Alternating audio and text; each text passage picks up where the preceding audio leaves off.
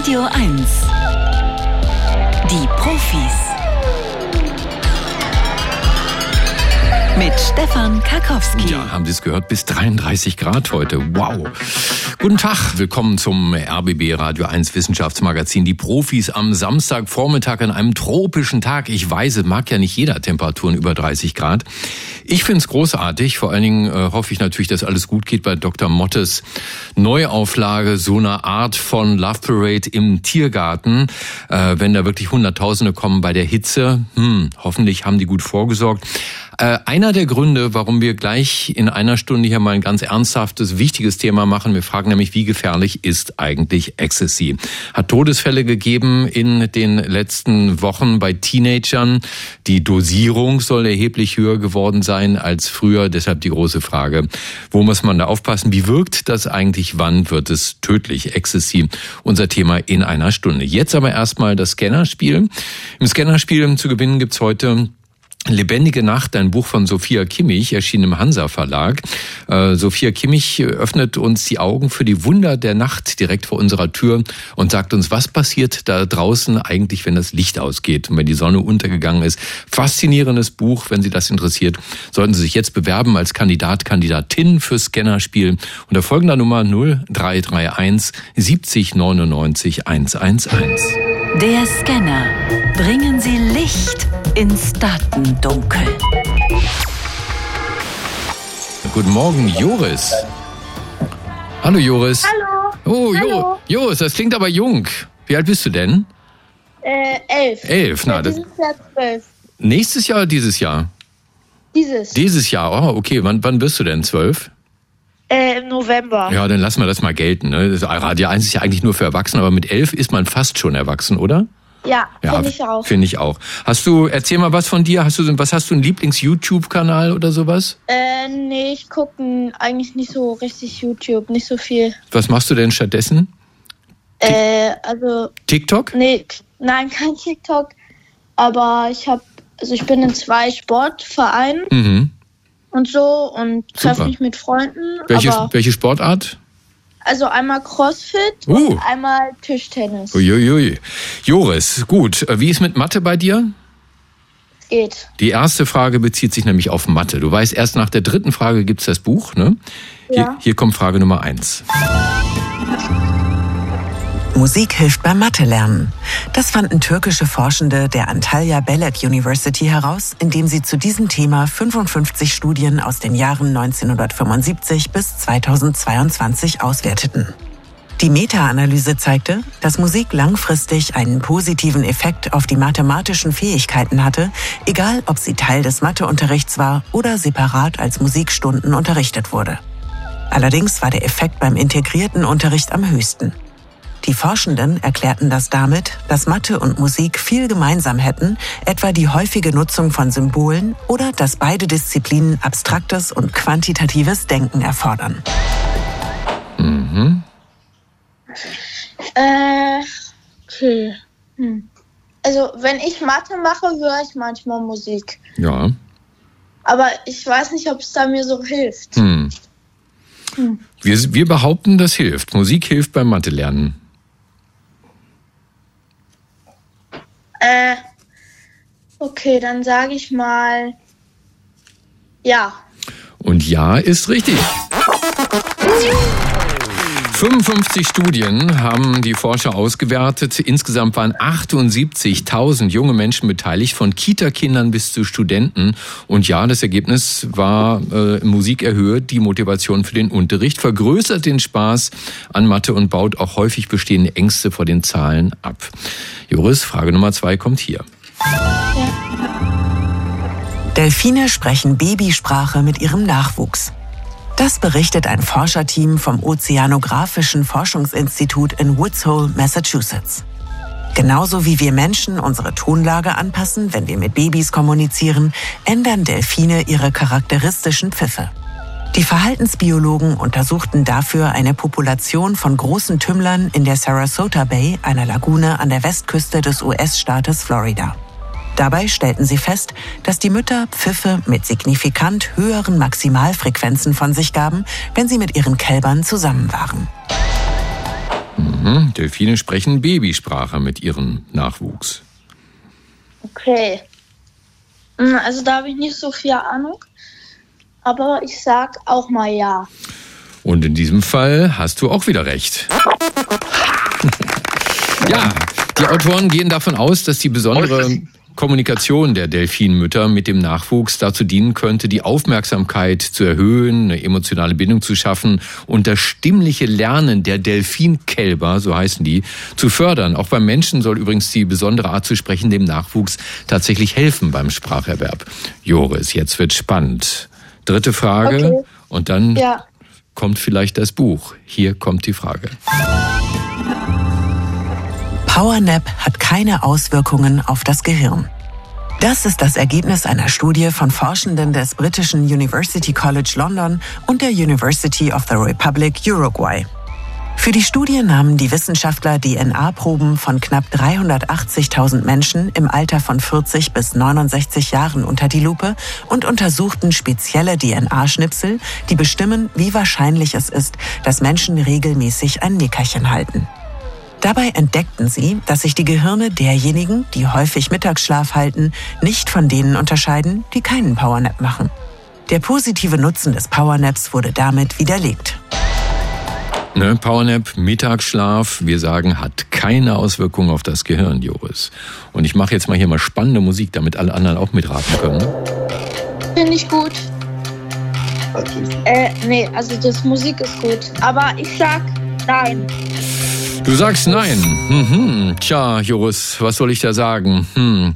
Mit Nein nämlich hast du wieder recht.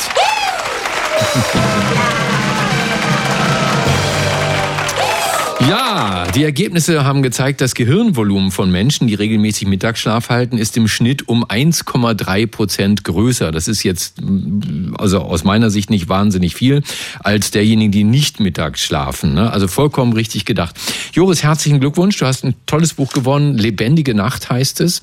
Autorin ist Sophia Kimmich. Hansa Verlag hat es rausgegeben, kostet im Buchhandel knapp 25 Euro. Und da ist die Autorin den Geheimnissen der Nacht auf der Spur und stellt alles vor, was da draußen zum Leben erwacht, wenn wir ins Bett gehen.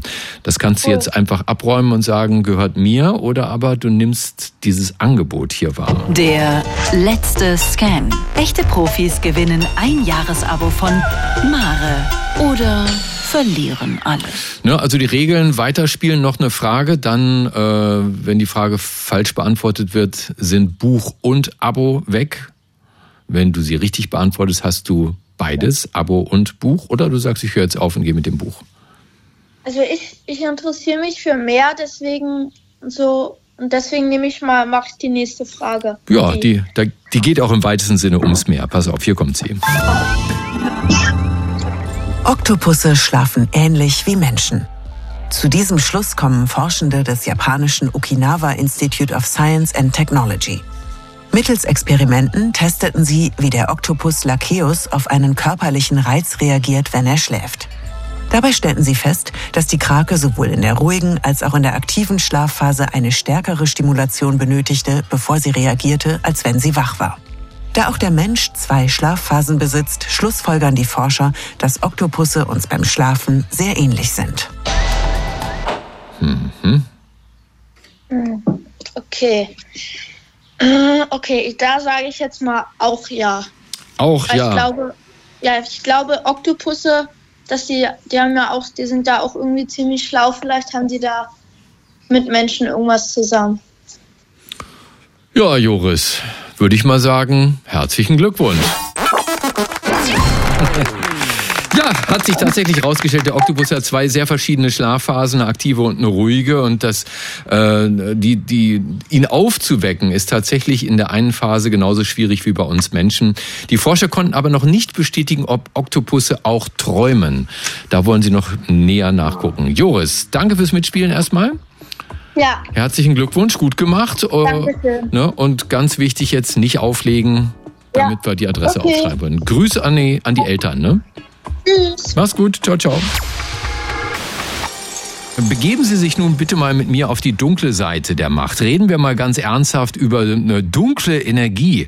Das ist nicht nur Fantasy-Gedöns, sondern ganz konkret die Aufgabe der neuesten Forschungsmission der Europäischen Weltraumagentur, der ESA, die Geheimnisse von dunkler Energie und dunkler Materie zu erforschen.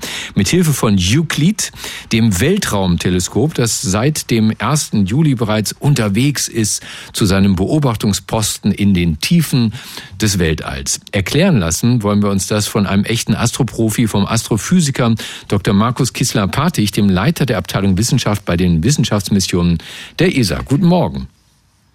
Guten Morgen. Das neue Teleskop äh, Euclid ist noch eine ganze Weile unterwegs. Es soll erst in rund 1,5 Millionen Kilometern von der Erde entfernt seinen Platz einnehmen. Was ist das für ein Platz? Warum gerade da? Ah, das ist ein Platz, den wir für Satelliten gerne mögen. Ähm, und, und da ist es auch bald. Also es braucht, äh, die Reise ist relativ kurz, äh, zwei Wochen oder so. Das ist ein Punkt, wo sich die Schwerkraft von Sonne, Mond und Erde äh, ausgleichen mit Zentrifugalkräften, also wo man ein äh, Teleskop oder einen Satelliten gut stationieren kann, ohne viel Streit, Treibstoff zu nutzen, kann man den da eben lange Jahre lagern äh, und äh, ohne viel Energieverbrauch dort äh, stehen haben. Und von da aus lässt sich dann eben der gesamte Himmel, das gesamte Universum beobachten. Also das Teleskop steht dann, es ist nicht auf einer Kreisbahn. Doch, es ist auf einer Kreisbahn. Es ist auf einer ziemlich großen Kreisbahn, fast eine, eine Million Kilometer Kreisbahn. Mhm. Äh, das ist derselbe Ort, wo zum Beispiel das Webb-Teleskop, das hier vor zwei Jahren gestartet ist, sitzt. Äh, wir haben auch noch ein anderes, ein paar andere Teleskope, die dort sind.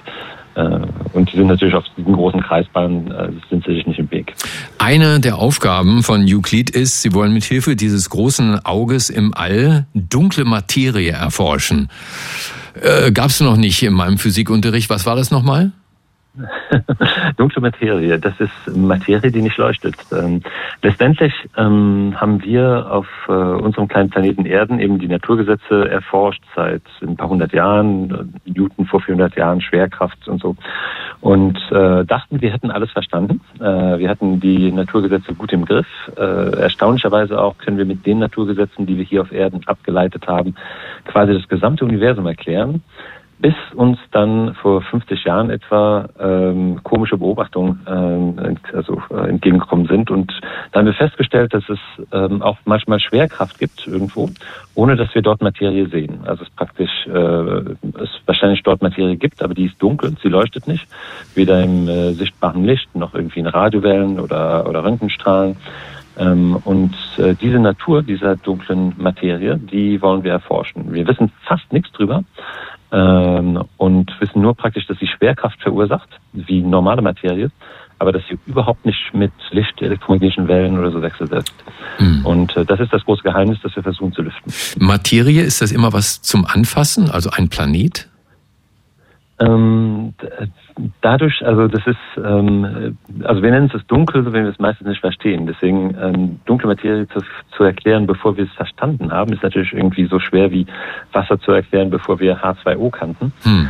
Ähm, wir können es wirklich beschreiben, wir können die Eigenschaften beschreiben. Wir versuchen irgendwie, und das versuchen wir eben mit ähm, Euclid eben rauszufinden, ist sie geklumpt, äh, ist sie so verteilt wie die leuchtende Materie, äh, was sind die Eigenschaften, kann man sie beliebig kompakt klumpen. Ähm, äh, das sind eben alles Sachen, die wir erforschen wollen, um zu verstehen, was es überhaupt ist. ist es, äh, sind es andere Elementarteilchen, die wir noch nicht entdeckt haben? Ähm, könnte es oder einfach nur eine Fehlinterpretation der Schwerkraft sein, dass wir praktisch die Schwerkraft, wie wir sie kennen und erprobt haben in unserem Sonnensystem, im Universum, eben doch nicht ganz so funktionieren, wie wir es äh, dachten? Äh, das sind alles offene Fragen und die versuchen wir mit Euclid zu lösen. Und zu den Fragen der dunklen Materie gehört auch die Frage nach der Natur der dunklen Energie. Das klingt nun wirklich nach Laserschwert und Darth Vader. Ich bin dein Schwager. Ähm, äh, ist aber in Wirklichkeit, ja, was genau? Dunkle Energie, was ist das? Äh, auch da wieder das Adjektiv dunkel. Wenn wir es nicht verstehen, nennen wir es dunkel. Ähm, aber das ist auch was, das wir ähm, vor erst vielleicht 10, 15 Jahren wirklich ähm, entdeckt haben. Ähm, also erstmal vielleicht noch zurück zur dunklen Energie. Mhm. Davon, wenn man sich einfach die Menge anschaut, gibt es vier bis fünfmal so viel wie äh, leuchtende Energie. Also es ist kein äh, nicht ein Detail im Universum, sondern dunkle Materie ähm, ist eben äh, wesentlich häufiger vorhanden als, als leuchtende Materie dachten wir, dass das eben praktisch uns das Universum beschreibt. Aber dann ähm, kam eben vor 15 Jahren, äh, und dafür gab es einen Nobelpreis äh, 2011, ähm, die Entdeckung von dunkler Energie. Und was ist das? Also wir hatten schon mit Einstein, Lemaitre, Poincaré vor einem Jahrhundert oder so verstanden, dass das Universum nicht statik ist, sondern dass eben praktisch das Universum sich weiterentwickelt, wie, wie alles. Äh, die Zeit vergeht, alles entwickelt sich. Und konnten tatsächlich eben nachweisen, dass es mal äh, sowas wie einen Urknall gab und seitdem das Universum expandiert. Wie es expandiert, das wollten wir messen und das haben wir eben getan, indem man eben zurück in die Zeit guckte ähm, und dann eben geguckt hat, wie beschleunigt oder entschleunigt das Universum. Und was wir festgestellt haben, ist, dass das Universum nach diesem Urknall nicht verlangsamt oder einfach nicht einfach stetig sich weiter ähm, ausdehnt, sondern beschleunigt. Also die Ausdehnung des Universums beschleunigt sich. Irgendwas treibt dieses Universum an, sich immer schneller, immer schneller zu, ähm, zu entfalten. Ähm, und wenn man guckt, wie viel Energie dahinter stecken muss, äh, sieht man, dass da eben ähm, nochmal dreimal mehr Energie drinsteckt, als überhaupt in der gesamten Materie, leuchtend oder dunkel drinsteckt. Das heißt, das Universum ist praktisch ähm, ein Viertel Materie, davon hauptsächlich dunkle Materie, und drei Viertel eine Energie, die wir nicht kennen, die das Universum auseinandertreibt. Und das haben wir dann praktisch mal dunkle Energie genannt. Und äh, was das genau ist, das wollen wir eben mit Euclid auch erforschen. Fantastisch. Etwas erforschen, von dem man noch nicht weiß, was es genau ist. Wann gibt es die Ergebnisse? Ähm, wir haben, also etwa jedes Jahr äh, werden wir Daten, ähm, also die Daten, die wir bis dahin eben ähm, beobachtet haben, äh, ans, an die gesamte Welt verteilen. Ähm, das Ganze wird mindestens sechs Jahre laufen. Wir hoffen, dass wir sogar Treibstoff für länger haben, vielleicht zehn Jahre, zwölf Jahre, und werden den kompletten Himmel äh, des Universums durchmustern und da eben nach ähm, den Eigenschaften von dunkler Materie gucken, wie klumpt sie sich, ähm, die dunkle Energie, was für ähm, was für Anzeichen können wir da sehen von der Ursuppe? Die Ursuppe, also nach dem Urknall, hat eben gewisse Merkmale oder Signaturen im Universum hinterlassen, ähm, weil die Ursuppe hatte dichte Wellen und diese dichte Wellen verbreiten sich jetzt und die kann man messen.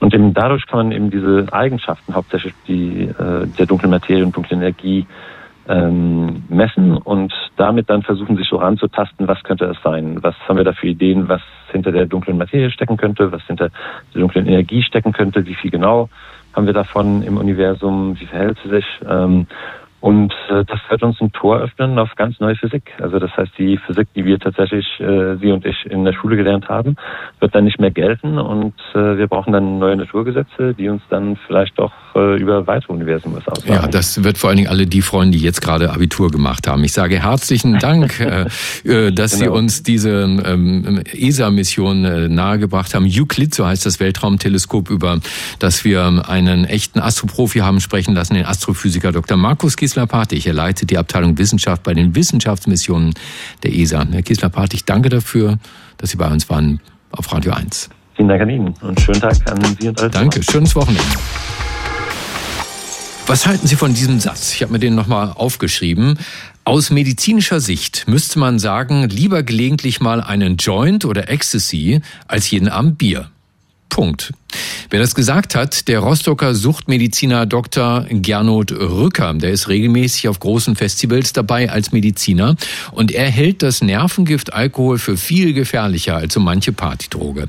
Aber wie passt das zur aktuellen Meldung, dass Teenager gestorben sind an zu hoch dosierten Ecstasy-Pillen? Fragen wir einen anderen Suchtforscher. Daniel Daimel ist Professor für klinische Sozialarbeit an der Katholischen Hochschule Nordrhein-Westfalen in Aachen. Herr Daimel, guten Morgen.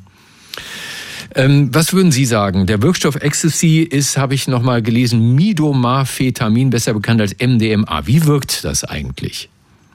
Ja, der überwiegende ähm, zentrale Wirkstoff ist eben MDMA, der in äh, Ecstasy-Tabletten vorhanden sein soll. Ähm, und äh, MDMA oder Ecstasy ist ein Entaktogen, das ist ein Amphetaminderivat, das wirkt sehr stimulierend, anregend, ähm, Herz wird beschleunigt, ähm, man ist viel aktiver, Hungergefühl ist ge gesenkt, aber äh, Entaktogene haben so die Wirkung, dass sie so Herzöffner sind, man fühlt sich eher eins mit der Welt und äh, deswegen passt das auch gut zu Musik und zu Kommunikation und mit anderen Feiern. Das ist eine ganz gute Partydroge. Ecstasy macht glücklich. Äh, was kann daran tödlich wirken? Gibt es da tatsächlich eine, eine tödliche Dosis bei Ecstasy?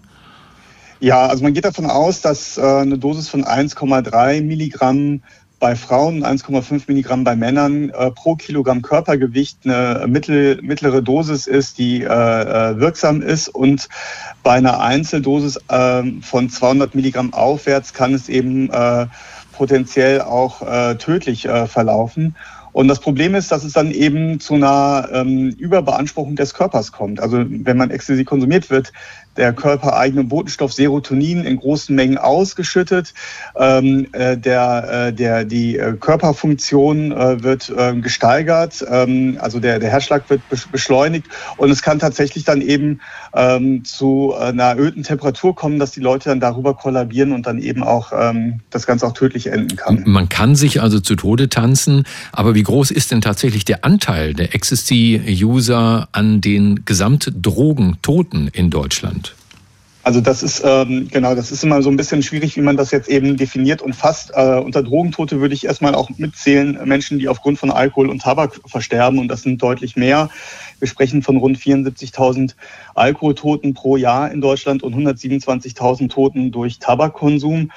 Ähm, Ecstasy, äh, ich habe das nochmal nachgeschaut, waren im letzten Jahr vermutlich 72 Menschen, die daran verstorben sind. Aber es liegt dann auch daran, dass wesentlich weniger Leute Ecstasy konsumieren als Alkohol trinken. Ne? Ja, ähm, äh, ja und nein. Wenn man das in Relation sieht zueinander, ist Alkohol schon eine deutlich potentere Droge und ähm, viel, viel schädlicher. Ähm, Ecstasy macht ähm, psychisch abhängig oder kann psychisch abhängig machen, aber nicht körperlich. Also die körperlichen Symptome sind da, äh, was die Folgeerkrankungen angeht oder äh, Folgenbeschwerden angeht, schon natürlich gegeben, aber nicht im klinischen Sinne eine so starke körperliche Abhängigkeit, wie das bei Alkohol der Fall ist. Und ähm, ja, und Alkohol ähm, ist eben eine, eine äh, Substanz, die deutlich schneller eben auch mit Gewalthandlungen, mit Unfällen und eben auch mit Todesfolgen einhergeht. Mhm. Also ich erinnere mich dran, mir wurde die erste Ecstasy-Pille 1987 angeboten. Da war Ecstasy gerade verboten worden in Deutschland. So eine Pille kostete damals rund 60 Mark. Und wer dann die Acid House Partys erlebt hat, der späten 80er, später dann Mayday, Love Parade, die unglaubliche Berliner Clubszene Anfang der 90er Jahre. Ähm, ja, ist das noch die gleiche Droge? Ja, Ecstasy ist erstmal gibt es die Substanz schon seit 1912. Da ist sie nämlich ähm, äh, patentiert worden aus der Pharmaindustrie heraus. Die Firma Merck hat das gemacht. Also es gibt eine ganz lange auch legale Tradition dieser Substanz. Und äh, heute sind die, äh, ist es so, dass eben äh, Ecstasy-Tabletten ähm, häufig äh, deutlich höher dosiert sind, ähm, als das eben äh, in den 90er Jahren der Fall war. Und äh, von daher ist auch die Gefahr von Überdosierung äh, potenziell deutlich äh, stärker gegeben. Aber warum ist das so? Heißt es nicht bei äh, Kokain zum Beispiel, dass das immer weiter gestreckt wird und die, sagen wir mal, Qualität in Anführungsstrichen eher abnimmt? Ich meine, wenn der Wirkstoff mehr wird, verdient der Dealer doch weniger dran, oder? Ja, das ist, also gerade wenn man sich Kokain anguckt, haben wir eine massive Kokainschwemme in Europa seit einigen Jahren und auch dort ist der Reinheitsgrad ähm, deutlich gestiegen. Mhm. Ähm, und das sind Indikatoren dafür, dass der Markt einfach geflutet wird und die Kartelle haben es gar nicht mehr no für notwendig, noch mehr Arbeit hineinzustecken und das Zeug zu strecken, sondern das ist einfach da, man kann es einfach so verkaufen. Das geht viel, viel schneller, als äh, noch einen Produktionsschritt äh, dazwischen zu packen. Ah. Ähm, also das ist eigentlich äh, also, ähm, so der, der Hintergrund. Ähm, ne? Nun gibt es ja unter wütendem Protest von Konservativen immer mehr Drug-Checking-Angebote. Da können User etwa in Berlin ihre Drogen vor dem Konsum auf Reinheit und Wirkstoffgehalt testen lassen. Ähm, an Sie mal die Frage mal ehrlich, wie soll das gehen? Wenn ich gerade glücklich im Berghain gelandet bin oder in irgendeinem anderen Club, dann bietet mir einer da drin Ecstasy an. Das ist doch unrealistisch, dass ich dann den Club wieder verlasse, um meine Pillen testen zu lassen, oder? Ja, es gibt verschiedene ähm, Formate des Drug-Checkings. Es gibt natürlich ähm, Konsumentinnen und Konsumenten, die sehr verantwortungsbewusst vorgehen und dann eben auch, wie das jetzt in Berlin ja auch ähm, durchgeführt wird, äh, vorab Drogen ähm, testen lassen, um dann eben ein äh, Partywochenende oder ein Clubbesuch oder Festivalwochenende ähm, gezielt eben auch mit Substanzkonsum, mit sicherem Kon Substanzkonsum ähm, äh, ähm, ja, verbringen zu können. Aber äh, in der Schweiz gibt es zum Beispiel mobiles Drug-Checking, die gehen mit mobilen Laboren tatsächlich auf große Festivals oder in Clubs und machen dann eben dort in der Lebenswelt der Konsumentin vor Ort nachts das Drug-Checking und man kann dann sehr zeitnah im, innerhalb des Clubs eben ähm, die Ergebnisse abrufen. Und Sozialarbeiterinnen und Sozialarbeiter sind dann nachts auch vor Ort und führen dann Erstberatung durch, informieren über Harm Reduction, Schadensminderung und kommen so ähm, ohne erhobenen Zeigefinger sehr lebensweltnah mit den äh, Konsumentinnen in Kontakt, was zu einer Entstigmatisierung führt und eigentlich sehr begrüßenswert ist. Am Ende also an Sie die Gretchenfrage. Stimmen Sie dem Kollegen Rücker zu? Lieber gelegentlich mal einen Joint oder Ecstasy als jeden Abend Bier? Und er hat dann auch dazu gefügt, was nicht heißt, dass äh, Kiffen und äh, Ecstasy nehmen gesund wäre. Ja, also ähm, die Dosis macht das Gift, wie, wie häufig und die Regelmäßigkeit. Ähm, und äh, auf der globalen Ebene muss man sagen, ist das größte Problem, was wir haben, sind Alkohol und Tabak und weniger Ecstasy und äh, MDMA auf der globalen Ebene. Und auf der lokalen? Ja, äh, ebenso. also Alkohol ist eh so gesetzt in unserer Gesellschaft, dass wir damit eigentlich ein riesiges Problem haben. Wir gehören zum, zu einer der Hochkonsumländer weltweit. Äh, mit, mit verheerenden Folgen. Wir haben drei Millionen Menschen, die im klinischen Sinne abhängig sind oder missbräuchlichen Konsum betreiben ähm, und mit verheerenden äh, Folgen. Und äh, da ist Ecstasy ähm, verhältnismäßig sicher dagegen und auch eher unproblematisch. Wichtiger wäre es, mit den Konsumentinnen frühzeitig in Kontakt zu kommen, ähm, dass sie, dass man eben äh, schadensmindernde Angebote anbietet und äh, das Ganze aus der aus dem Dunkelfeld äh, des Verbotenen hinausführt und äh, eben die Entstigmatisierung vorantreibt, damit die Menschen, wenn sie denn Probleme entwickeln, frühzeitig sich auch in, mit dem Hilfesystem in Kontakt geben und das nicht als Barriere sehen, weil sie sich schämen oder Angst davor haben. Sagt der Suchtforscher Daniel Daimel, Professor für klinische Sozialarbeit an der Katholischen Hochschule Nordrhein-Westfalen in Aachen bei den Profis auf Radio 1. Herr Daimel, herzlichen Dank. Danke auch. Schönes Wochenende. Die Profis sind heute mal im besten FDP-Sinn technologieoffen. Ja, wir sind so technologieoffen. Wir informieren Sie auch über abwegige Ideen zum Stopp der Klimakrise. Hauptsache, diese Ideen kommen nicht von den Grünen.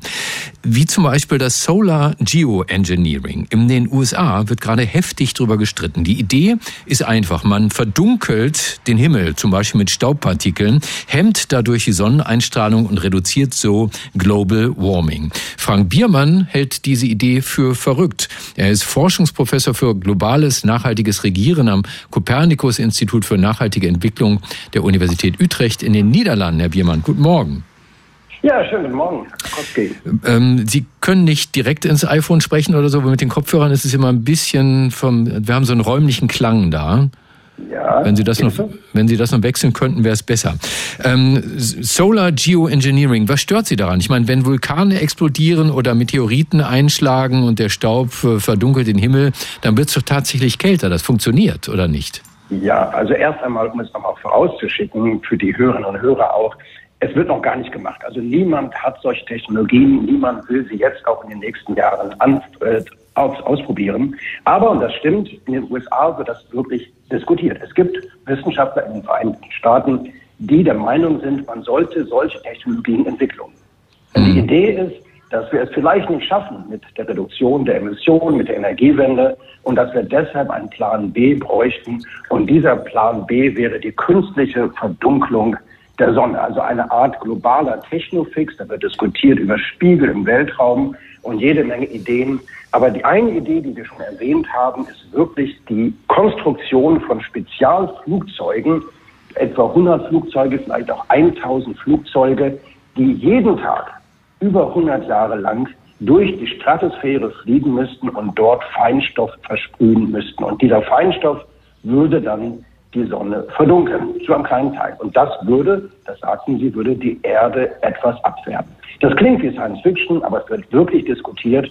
Und darum denke ich, es ist wirklich sehr wichtig, auch in der Politik, um hierüber zu diskutieren und auch politische Maßnahmen zu nehmen. Ja, zumal ja das Vorbild aus der Natur kommt. Die Natur macht Solar Geoengineering längst selbst. Denken Sie mal an den Vulkan Pinatubo 1991, ausgebrochen auf den Philippinen. Das hat die weltweite Durchschnittstemperatur in den beiden Jahren darauf um 0,5 Grad gesenkt. Experiment erfolgreich, würde ich sagen, oder? Das ist richtig, aber das war auch nur für einen sehr, sehr kurzen Zeitraum. Das war ein Vulkan und eine vulkanische Explosion. Es war nicht ein, eine Aktion von Staaten über 100 Jahre um das regelmäßig und jedes Jahr und jeden Tag durchzuführen. Diese großen Folgen, wenn man das wirklich über lange Zeiträume machen würde, die Folgen für den Monsun, die Folgen für verschiedene lokale Wettersysteme, diese Folgen sind absolut nicht bekannt. Und meines Erachtens, und da sind auch viele Naturwissenschaftler mit mir eins, meines Erachtens sind diese Folgen auch nicht echt erforschbar. Sie könnten kleine Modellberechnungen machen, Sie könnten kleine Experimente machen, aber die Folgen von so einer Technik über 100 Jahre an dem gesamten Erdsystem anzuwenden, diese Folgen ähm, wüsste man eigentlich erst, wenn man es ausprobiert hätte am ganzen Planeten. Also ich vergleiche das immer so ein bisschen mit der Titanic. Da gab es auch schlaue Ingenieure, die hatten einen klaren Plan. Die haben gesagt, das Schiff ist nicht sinkbar, aber die Folgen sind uns bekannt. Und ich fürchte, dass das auch eine Situation ist bei Solar Geoengineering. Aber Dinge nicht auszuprobieren, um dann tatsächlich hinterher sagen zu können, das sind die Folgen, das klingt wenig wissenschaftlich. Das ist sicherlich sehr wissenschaftlich. Es gibt eine Menge Sachen, die wir nicht ausprobieren, weil wir denken, dass sie sehr gefährlich sind. Wir haben ein Verbot von, äh, von Klonen für Menschen zum Beispiel. Wir haben Verbote von biologischen Waffen, von chemischen Waffen. Wir haben Verbote vom Bergbau in der Antarktis. Wir haben jetzt noch immer ein Verbot vom Bergbau in der tiefen See. Es gibt jede Menge Verbote, wo Menschen, Regierungen sich entschieden haben, bestimmte Techniken nicht zu entwickeln oder nicht anzuwenden, weil die Folgen unübersehbar sind. Und Solar Geoengineering gehört dazu. In den USA ist man dieser Idee offener gegenüber, aber natürlich gibt es auch dort Forscher, die warnen, die sagen nämlich, wer an Solar Geoengineering glaube und an andere noch nicht erprobte Zukunftstechnologien, der könne dazu animiert werden, die Klimakrise nicht mehr allzu ernst zu nehmen, weil man wahrscheinlich dann irgendwann in der Zukunft ja was dagegen tun kann. Also können wir heute alle weiter nach Malle fliegen, Diesel tanken und äh, jeden Tag äh, Stunden an Filmen streamen nehmen. Ist das auch Ihre Angst? Ich denke, das ist eines der größten Probleme, allein schon der Diskussion um Geoengineering, weil es den Druck wegnimmt von der heutigen Klimapolitik. Große Akteure wie die Ölindustrie, die Kohleindustrie, die Gasindustrie, auch bestimmte Länder, sagen wir mal Saudi-Arabien zum Beispiel, aber auch die USA als solches, könnten denken, dass all die teuren, schwierigen klimapolitischen Maßnahmen, die eigentlich notwendig wären in den nächsten 10, 20 Jahren, da könnten diese Akteure sagen, wir brauchen sie nicht, weil wir haben einen Plan B. Harvard-Universität hat einen Plan entwickelt. Wir können es auch künstlich vielleicht in 2050 durch ähm, Geoengineering lösen. Das ist eine große Gefahr, dass die Klimapolitik, die jetzt notwendig ist, die jetzt auch langsam anrollt, dass diese Klimapolitik gestoppt wird. Und das darf nicht passieren. Das ist ein sehr entscheidender Moment. Und nur die Diskussion über Geoengineering ist hier schon negativ für die Klimapolitik, die eigentlich nötig wäre. Sagt Frank Biermann, Forschungsprofessor für globales nachhaltiges Regieren am Kopernikus-Institut für nachhaltige Entwicklung der Universität Utrecht in den Niederlanden. Herr Biermann, herzlichen Dank und Ihnen ein schönes Wochenende. Ja, herzlichen Dank, Herr Karowski. Danke. Dankeschön. Tschüss. Wir klären jetzt mal eine Frage, für die sich manche Menschen ja dann doch durchaus interessieren dürften, nämlich wie werde ich ganz besonders alt, möglichst gesund natürlich.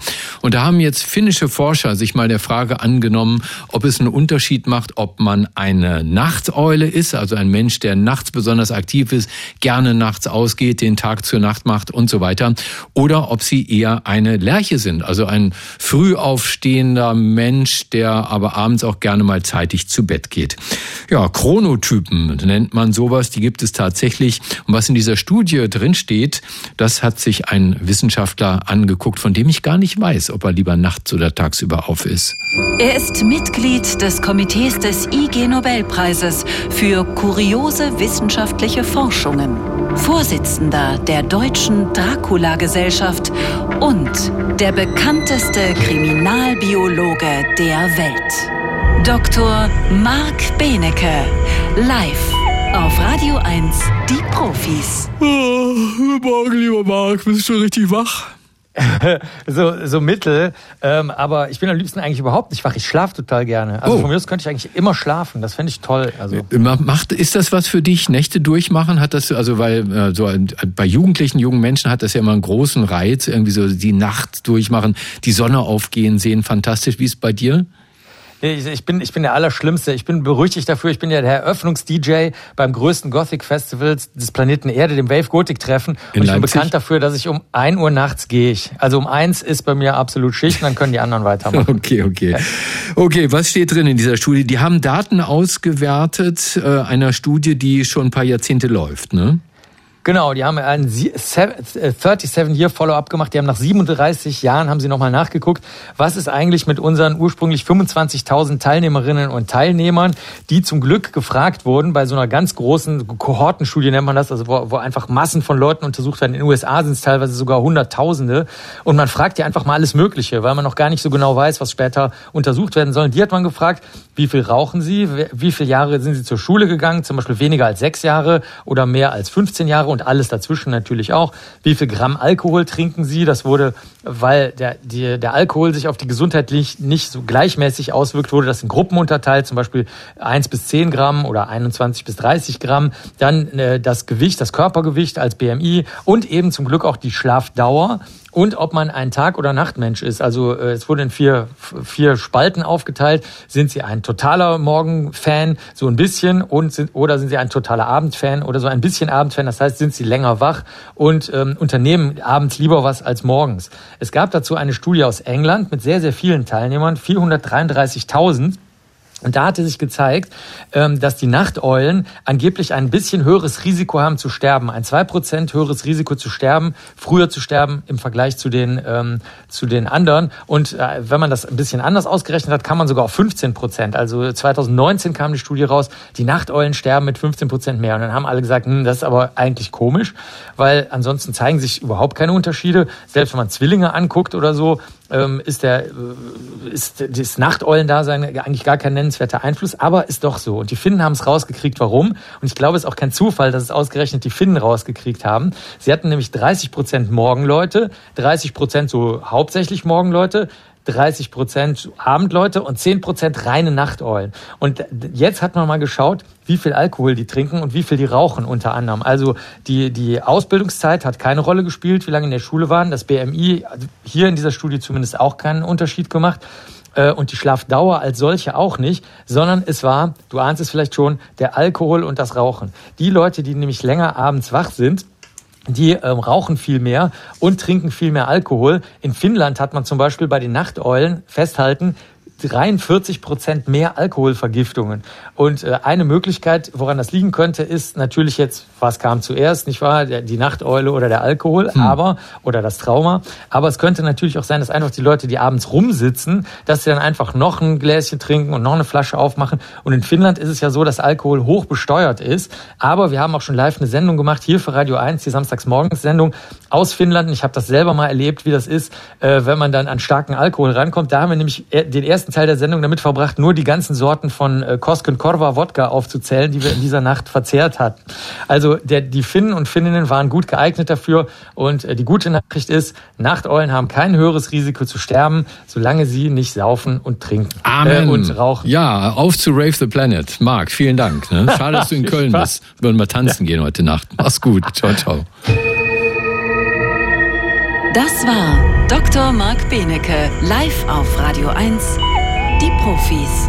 Wir müssen heute Morgen mal über das Sterben reden. Der Bundestag sollte diese Woche ein neues Sterbehilfegesetz auf den Weg bringen. 2015 nämlich hatten Union und SPD die geschäftsmäßige Sterbehilfe verboten und dagegen hatten dann Sterbehilfevereine geklagt und 2020 Recht bekommen vorm Bundesverfassungsgericht. Das sagt, jeder habe das Recht auf selbstbestimmtes Sterben, egal aus welchem Grund. Aber heißt das dann auch, dass der Staat jetzt jedem, der sterben möchte, die entsprechenden Pillen zur Verfügung stellen muss? Zwei Vorschläge für ein neues Gesetz sind am Donnerstag im Bundestag gescheitert. Und was das nun bedeutet für Sterbewillige, das soll mir Urban Wiesing erklären, Professor für Ethik in der Medizin an der Universität Tübingen. Herr Wiesing, guten Morgen. Guten Morgen. Das alte Gesetz verfassungswidrig, ein neues Gesetz noch nicht da. Was gilt denn jetzt eigentlich? Naja, in einem Rechtsstaat äh, gilt folgender Grundsatz, wenn etwas nicht verboten ist, dann ist es erlaubt. Also ist die Hilfe zum Suizid erlaubt, denn sie ist ja nicht verboten. Eigentlich haben wir jetzt eine sehr liberale Situation, Man muss nur die normalen Rechtsbedingungen einhalten. Also man darf niemanden nötigen, man darf niemanden belügen, man darf eine fehlende Einwilligungsfähigkeit nicht ausnutzen. Aber ansonsten ist in Bezug auf die Hilfe zum Suizid derzeit alles erlaubt. Nun ist ja diese liberale Situation gerade, die manche auch eine Grauzone nennen, etwas, was die Gesetzgeber im Bundestag fraktionsübergreifend eher einschränken wollten mit ihren beiden Entwürfen, die ja dann auch gescheitert sind. Dieses Einschränken, also dieses Einwirken auf Sterbewillige, wo kommt das eigentlich her? Hat das mit der deutschen Geschichte zu tun? Das mag sicher auch mit der deutschen Geschichte zu tun haben, obwohl da müssen wir dann eben auch unterscheiden. Was im Nationalsozialismus geschehen ist, in der sogenannten Euthanasie war nichts anderes als Mord. Die Menschen haben sich ja nicht drum, die haben nicht darum gefragt. Es war ja nicht die freie Selbstbestimmung, es war Mord. Heute diskutieren wir über ganz was anderes. Aber es ist nicht nur die Geschichte, sondern es ist auch der Verfassungsauftrag. Das äh, Bundesverfassungsgericht hat gesagt, ja, das ist die Entscheidung eines jeden Menschen. Aber es gibt auch eine gewisse Schutzpflicht. Es kann ja sein, dass wir uns in diesen Entscheidungen irren. Und deswegen hat das Bundesverfassungsgericht gesagt, darf der Staat das zumindest formell überprüfen. Ist das eine ernsthafte, eine dauerhafte, eine wohlinformierte Entscheidung? Die Entscheidung an sich, den Inhalt Entscheidung. Das geht den Staat nichts mehr an, das ist Privatangelegenheit. Und da haben ja die Verfassungsrichter ganz klar gesagt, ich zitiere das mal, das Recht auf selbstbestimmtes Sterben bedarf keiner weiteren Begründung oder Rechtfertigung, sondern ist als Akt autonomer Selbstbestimmung von Staat und Gesellschaft zu respektieren. Punkt. Haben Sie denn den Eindruck, Staat und Gesellschaft respektieren das? Naja, da muss man eben unterscheiden. In der Gesellschaft haben wir eine weit, weit überwiegende Mehrheit von Bürgerinnen und Bürgern, die das gerne wollen. Das Parlament, da ist es anders. Sie müssen verstehen, das Urteil von 2020 war ja eine, sagen wir mal, Klatsche gegen den Bundestag, wo das Bundesverfassungsgericht gesagt hat, Leute, was ihr damals entschieden habt, das durftet ihr gar nicht entscheiden, das ist übergriffig. Naja, und mit so einer Situation tut sich das Parlament doch schwer umzugehen. Und einer der Gründe, einer der Resultate ist nun, wir haben seit drei Jahren kein neues Gesetz und letzte Woche ist es dann nochmal im Bundestag gescheitert. Sie haben ja auch die Diskussionen im Bundestag verfolgt. Also ich hatte so den Eindruck, dass den erwachsenen Sterbewilligen in Deutschland mit Misstrauen begegnet wird, als wären sie gar nicht reif, eine solche Entscheidung eigenständig zu treffen, ohne vorher belehrt, aufgeklärt und von einem Psychologen begutachtet und bewertet zu werden. Wo kommt das her? Naja, zumindest der, der konservative äh, Gesetzentwurf war im Grunde der alt, das alte Gesetz nur in neuem Gewande. Da wurden so hohe Hürden aufgebaut, äh, dass das ziemlich schwer werden würde, Hilfe beim Suizid zu bekommen. Woher kommt das? Ich habe den Eindruck, die Bürger sind längst weiter als das Parlament und das Parlament hat eine gewisse Scheu davor, den Bürgern sich selbst ihre Selbstbestimmung zu überlassen. Was wäre denn jetzt für Menschen, die ihr Leben nicht mehr aushalten, das Beste, wenn wir einfach in dieser Grauzone bleiben? Also alles ist liberal, obwohl ja Ärzte und Apotheker nicht genau wissen, wie sie damit umgehen sollen, gerade was die tödlichen Medikamente angeht. Oder brauchen wir dringend eine Neuregelung der Sterbehilfe? Also ich würde mir eine wünschen und zwar aus mehreren Gründen. Erstens in der Tat, der Zugang zu den Medikamenten ist derzeit schlecht geregelt. Zweitens die Sterbehilfevereine, die die Situation ja nutzen und tatsächlich auch Zulauf haben, tun das nach selbstgesetzten Regeln und sie kontrollieren ihre eigenen Regeln auch noch selbst und sie nehmen üppiges Geld für ihre Dienste. Das halte ich für nicht ganz gut. Es wäre schön, wenn wir eine Regelung hätten, die es eben ermöglichte, dass alle Menschen wissen, woran sie sich wenden können, dass sie Zugang zu Beratung und eventuell auch zur Hilfe haben und dass man sich daran orientieren kann, was es an Möglichkeiten gibt. Dem ist nicht so. Wir leben im Augenblick im Grunde in einer Situation, wo es ein Höchstmaß an Freiheit, aber dann eben auch eine gewisse Verunsicherung gibt. Sagt Urban Wiesing, Professor für Ethik in der Medizin an der Uni Tübingen. Herr Wiesing, danke für das Gespräch bei den Profis auf Radio 1. Gerne. Und der Disclaimer natürlich nach einem solchen Thema, sollten Sie selbst Selbsttötungsgedanken haben, suchen Sie bitte Hilfe auf. Es gibt zum Beispiel bei einer anonymen Telefonseelsorge Ansprechpartner unter der Telefonnummer 0800 111 0111 und Sie finden die Angaben dazu auch im Internet unter telefonseelsorge.de. Radio 1. Marias Haushaltstipps. Das Rosten der Gartengeräte wird vermieden durch Aufstreichen eines Breies aus drei Teilen ausgelassenem Speck und einem Teil darin geschmolzenem Harz.